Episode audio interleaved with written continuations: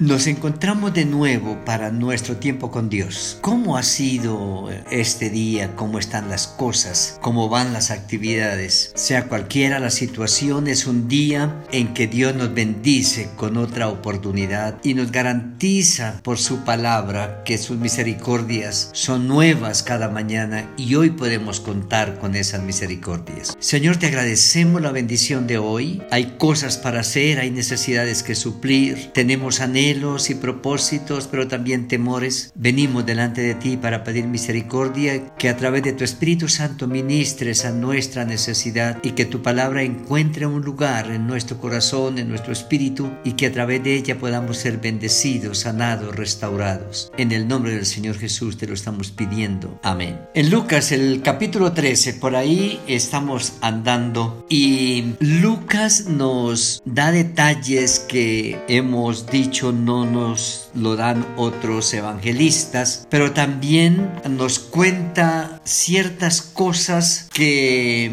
nos llevan a pensar en la necesidad humana, en la parte espiritual, en, en lo que es su espiritualidad como un ser espiritual. Y en el capítulo 13, versículo 10 hasta el 17, Lucas está mostrándonos la situación de una mujer muy particular que está en la sinagoga, una mujer que hace 18 años anda encorvada y Lucas se detiene porque Lucas es un médico y tiene un diagnóstico, digamos, científico, pero también resalta un diagnóstico espiritual. Dice, el Señor va a la sinagoga en el día de reposo, pero en el mismo lugar, en la misma sinagoga, se encuentra una persona con una gran necesidad una necesidad personal y particular. Había allí una mujer que decía 18 años, tenía espíritu de enfermedad y andaba encorvada y en ninguna manera se podía enderezar. En el capítulo 11 de Lucas encontramos también una circunstancia personal con nombre propio espiritual. Él encuentra a un hombre que es mudo y dice este hombre tenía un demonio mudo, lo tenía poseído un demonio mudo. Y esto es bien importante, pero también es bien riesgoso, porque se corre el riesgo de que cualquier situación que el ser humano tenga o le suceda es porque es un espíritu que lo ha poseído y lo está tratando así. No, pueden haber situaciones particulares, pero no todo son ataduras espirituales. Pero se pone de presente para que tampoco nos ubiquemos en el otro extremo uh, diciendo que no, que el ser humano no puede ser poseído por los demonios. El que no tiene al Señor en su corazón está en alto riesgo y está en la categoría y la posibilidad de darle lugar a que Satanás obre limitando su parte biológica a través de una tara espiritual, a través de una circunstancia espiritual. Y en el primer evento encontramos que este hombre tiene un espíritu mudo y su espíritu no puede ser enseñado, no puede ser tratado, no puede recibir y transmitir comunicación y el Señor viene y lo hace libre. Pero aquí es un lugar particular porque es en el punto de encuentro donde la gente va a una cita con Dios, donde el pueblo se reúne para escuchar la palabra, donde la palabra se enseña y se le da esperanza a la gente a través de la palabra. Una mujer que hace 18 años, yo no sé de esos 18 años, cuántos años estuvo yendo fielmente a la sinagoga y nunca sucedió nada en su vida, pero iba al lugar que creía era correcto buscando una respuesta a su dolor, a su situación particular. Cuando el Señor la vio, la llamó y le dijo, mujer, eres libre de tu enfermedad. Esa es una enfermedad que quita la libertad. Y algo que tenemos que mirar con claridad y con responsabilidad es que los lugares que hemos elegido para congregarnos, los sitios que hemos escogido para encontrar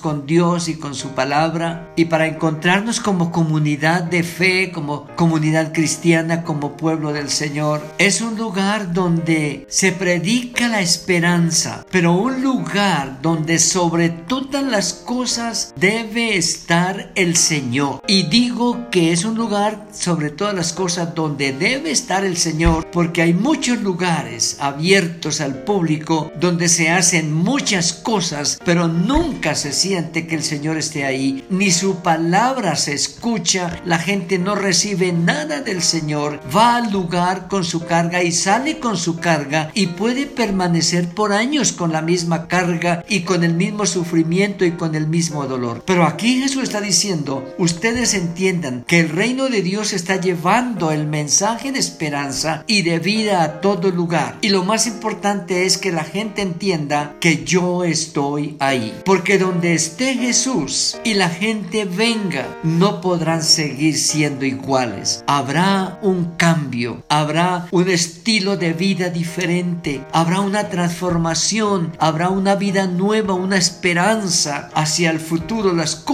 comenzarán de nuevo y el Señor está ahí y la mujer está ahí y él, y él le dice, eres libre porque estás oprimida y atada y estás en profundo sufrimiento. Pero la comunidad se convierte en estorbo, empezando desde el mismo líder que el principal de la sinagoga, versículo 14, se disgustó eh, diciendo, bueno, eso no hay que hacerlo acá. Eh, es, es, a eso no es que nos dedicamos. Aquí nos dedicamos es a la liturgia y a las actividades religiosas, pero el ser humano aquí no es la centralidad de alguna manera. Y yo creo que vale la pena revisar qué es lo que hacemos en nuestras reuniones, porque a veces tenemos trazado un plan de liturgia, de enseñanza, de lectura, de canciones, pero el ser humano pasa desapercibido. Con cuántas cargas y dolores llegan las personas al sitio de reunión y salen con la misma carga. Al final la palabra dice que el Señor dice, ustedes cómo hacen eso? Ustedes llevan sus animales a beber en el día de reposo y un día como hoy dejan a las personas sumidas en su sufrimiento y los reprende. La gente sencilla y sincera se regocija, se va gozosa, dice el versículo 17, todos van felices por las cosas gloriosas hechas por el Señor. Yo creo que cerca de nosotros hay muchos como esta mujer en un sufrimiento permanente hasta el punto de que ya nos acostumbramos a su sufrimiento y no hacemos nada por ella o por él. ¿Por qué no acercarnos en la certeza de que el Señor está ahí,